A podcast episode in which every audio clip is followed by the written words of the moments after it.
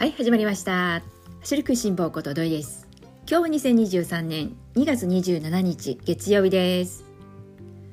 さあ今日はですね前回この番組の中で来シーズンに気持ちはもう向いてるよという話をしたんですが今日はその続きと言ってもいいのかなと思うんですけれどもじゃあその来シーズン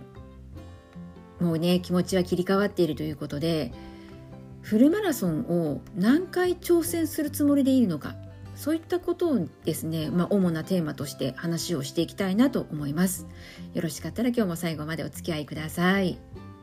このシーズンの中での1回というのはですね私にとっては、えー、3年ぶりのマラソン大会に挑戦したということではあったんですけれどもコロナ禍になる前の自分はどうだったのかと振り返ってみると年に一度少ない方です。だいたい年に2回ないしは3回それぐらいの頻度で走っていました。それが、まあ、コロナ禍になって大会が中止になり、まあ、走る大会もなくというところでで昨年12月に私はフルマラソンを走ってきたんですけれどもそのマラソン大会が3年ぶりのマラソン大会ということでした。そして、まあ、それ以降エントリーすることもなく時間が過ぎていき。そしてね、まあ、とうとう2月の末までやってきたということでそれでもう私の中ではですね気持ちはもうすでにね来シーズンに向かっているということで私の中で来シーズンは何回マラソン大会に挑戦しようかと考えているのかというとまず結論から先に申し上げてしまうと来シーズンは2回走りたいと考えています。前回の番組の中では、えー、来シーズンまずは11月の揖斐川マラソン。ここをねまずはゴールと考えてそこに向かって挑戦をしていきたい。そんな話をねしたんですけれども私はですねまずは来年の秋ですね揖斐川マラソン。ここは走りたい走ろうというふうに、えまず明確に決まっているマラソン大会です。ただまだですね大会の日程などそもそも大会やるかやらないか、まあ、そこも含めてなんですが公式のホームページの方から発表がまだ何もない状況ではあるので、ね、もしかしたら揖斐川マラソン2023年もフルマラソンは走れないということになるかもしれないんですが理由としてはですね2022年昨年なんですけれども揖斐川マラソンはハーフマラソンの開催だけだったんですね。フルマラソンはコース上で落石の危険性がある箇所があって整備が間に合わないから22年はフルマラソン開催は中止しますというそんなことがあったんです。なので2023年今年の秋はきっとね順調にいけば開催はねあるだろうというふうに考えてはいるんですけれども。なのでなんとか開催されることを期待して私の中では今年、えー、11月に揖斐川マラソンまずは1本走る。そしてじゃあ2回フルマラソンをね走りたいというところでいくとあと1本どうするのかというとまだどの大会にするのかという絞り込みまではしてはいないんですけれども春頃もう年明けた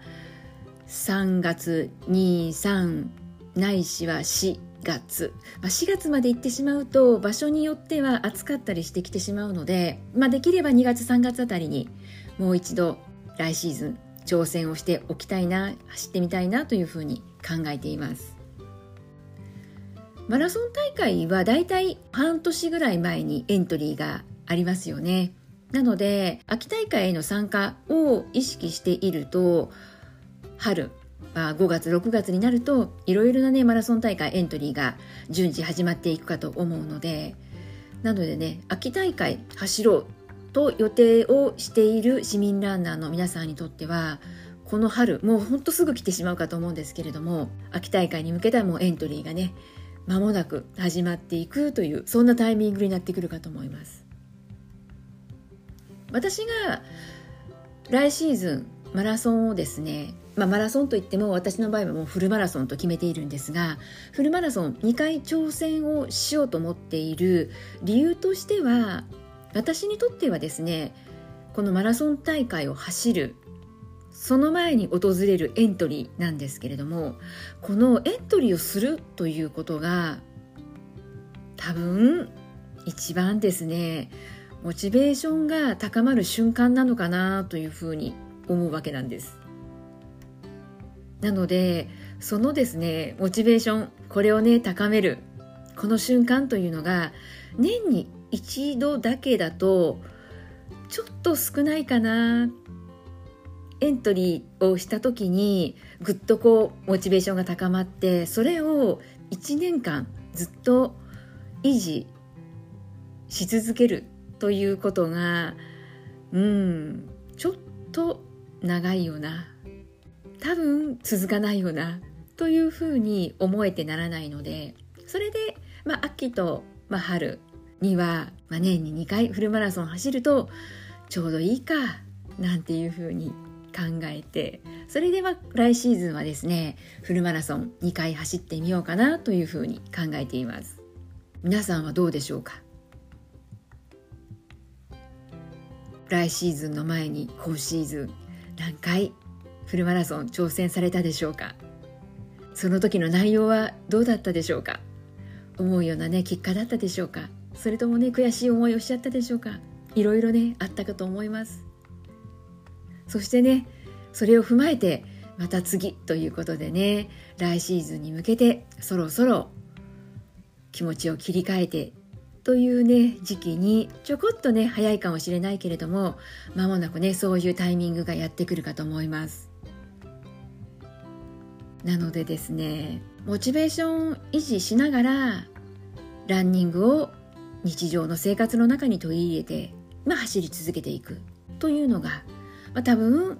えー、ファンランナーの私にとっては年に2回ぐらい、まあ、そういうね気持ちの気持ちを上げていく瞬間というのがあるのが、まあ、多分私にとっては一番こう理想的なのかなというふうに思うんですよね。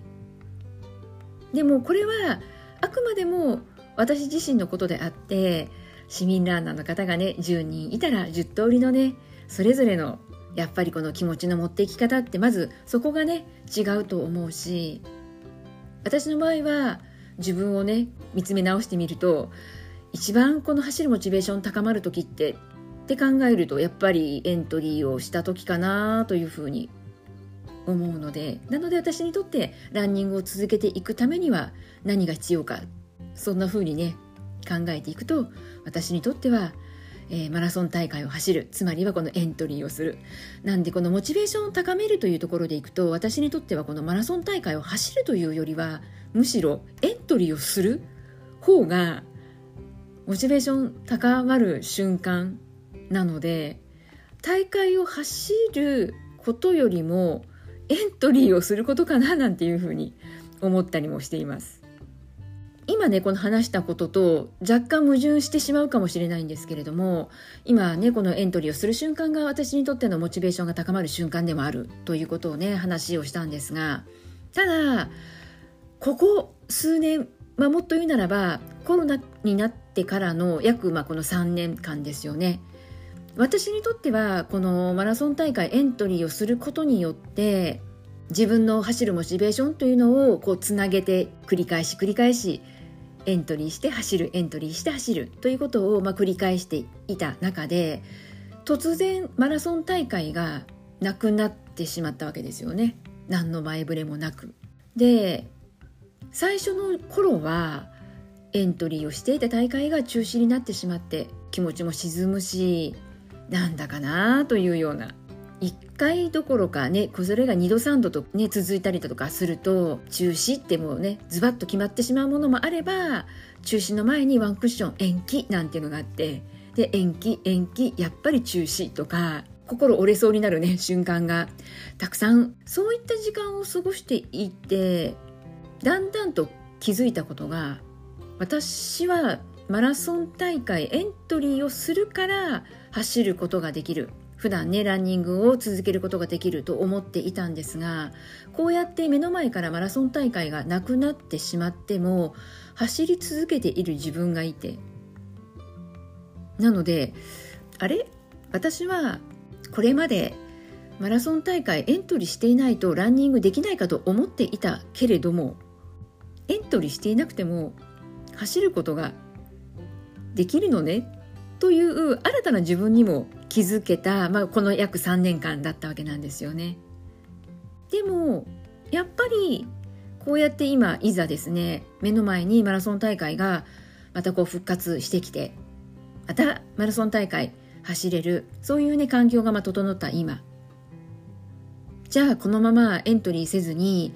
ただただ日常生活の中にランニングがあってそれをねずっと走り続けることができるかと考えるとそれはまたうんやっぱり難しいかもって思っちゃったりするわけなんです。本当ね気持ちはねちょっとこう複雑な部分もあったりするんですけれどもなきゃないで我慢できたけど走ること続けてこられたけれどもこうやって今マラソン大会が復活してくるとやっぱりどこか走ってみたいな走った方がね普段のランニングも楽しくなるだろうなというふうにまた過去のマラソン大会への挑戦する楽しさっていうこともだんだんとこう気持ちの部分も蘇ってくるわけですよね。まあそういったこともあって年に2回来シーズンはね走ってみようというふうに考えました。なのでね本当こう走ることに関して時々ねこう振り返ったり、まあ、考えてみたり先のことを考えたりいろいろすることはあるんだけれども、ね、でも、うん、やっぱり私自身がこの走るのはまあ、健康のためっていうところがあるのでなんでねいかにこう健康に走り続けることができるかいかに健康に楽しみながら走り続けることができるかっていうと私はやはりマラソン大会っていうのは上手にね取り入れて挑戦する気持ちも持ちながらでもやっぱり私はファンランナーという、うん、取り組み方が自分の性格上一番ねこう合ってるかなというふうに感じられるのでなのでねそこは崩さずにいけたらいいなというふうに思っています。まあねこんなことを言いながらもですねいろいろ考えたりもするわけですよ。マラソン大会にエントリーをするからどこかねちょっとこう気持ちもね高まって、まあ、それと同時に練習というふうに走ることがマラソン大会の練習になってしまってそうするとどこかのタイミングで少しねロング走をしたりだとかこう普段やらないような練習をやってみたりだとか体に負担をかけてしまってね、そうなってしまうと怪我や故障のリスクって高まるじゃないですか。なので、ね、エントリーするってモチベーションは高くなるけど見方を変えると怪我や故障のリスクも高まるということなのでそこはね注意をしていかないと怪我や故障してしまうと走り続けることができなくなってしまうじゃないですか。なのでね、今自分自身が、ね、そういったまあ怪我、故障でこう走れなくなってしまう期間というのを作ってしまったので余計ねそこも感じる部分ではあるのでねなんでねそこはね来シーズンはね今シーズンのね繰り返しにならないようにうまくやりくりしていくことがねできたらいいなというふうに今シーズンのね反省点を踏まえて来季はねそんなことも頭の片隅で考えながら計画を立てています。まあ、このようにですねいろいろと来季に向けて何回走ろうかなとかどの大会を走ってみようかななんていうふうに考えているとやっぱり私の中では常にこのランニングっていうのが自分の生活の中にあって時々走って楽しんで気分転換をしてリラックスしてというふうに走り続けていきたいなというそんな風にね考えてはいるのでなんでねもうやっぱりこう何でもねよくねバランスバランスって言うけれどもまあランニングもそうだし食べることもそうなんですけれどもこう突き詰めてねいくとやっぱりたどり着くゴールってこのバランスに尽きるんだななんていうふうに思ったりもしています。エントリーをするマラソン大会に挑戦をするこれってね気持ちの部分ではねモチベーションが上がるからメンタル面ではねほんと強化もできるしまあ、かといってね一歩間違えれば練習量が増えてしまって怪我やね故障にもねなりかねないというねリスクも待ち受けているのでそのあたりはねエントリーをすることがまあ、このメンタル面での気持ちのアップにつながっていくのであればこのフィジカル面なんですけれどもそこはね本当にもう気をつけてメンタルとそれからフィジカルのバランスを、ね、保ちつつそしてねこういった、まあ、今シーズン私は失敗しちゃったわけなんですけれどもまあなんやかんや言いながらですねきっと失敗を繰り返してそれを次にねつなげて少しずつねいい方向に進んでいけたらいいなとも思っているし、ね、きっとこの繰り返しになるんだろうなと思います。なのでね、まあ、その繰り返しの中で自分に最適なねバランスこのバランス感覚っていうのが見つけられて振り返ってみたらあ今年もね例えば風邪ひかなく大きな病気もせずに健康に暮らせてよかったなというふうに振り返ることができれば万々歳かななんていうふうに思ったりもしています皆さんにとっての来シーズンフルマラソン何回走ることになりそうでしょうかね5回10回と、ね、毎月のようにエントリーしたいなと考えていらっしゃる方もねお見えかと思いますしいやいやもう年に1回ここと決めた大会にね、毎年もしかすると同じ大会出場続けていらっしゃる方もね、多めかとも思います。本当楽しみ方もね、いろいろあるし、本当自分に合ったバランスであり、このランニングとの付き合い方、うまく見つけていくことができるといいですよね。はい、えー、それではですね、今日は来シーズン、前回ではね、えー、もう気持ちが向いてるよって話したんですけれども、今日は、まあ、その続きという形でね、来シーズン何回フルマラソン走ろうかな、まあ、そんな思いからねいろいろとお話をさせていただきました。私は来シーズン2回フルマラソン挑戦する予定で今考えています。皆さんはいかがでしょうか？はいそれでは今日も最後まで聞いてくださった皆さんいつもありがとうございます。それではまた次回元気にお会いしましょうね。ではではまたね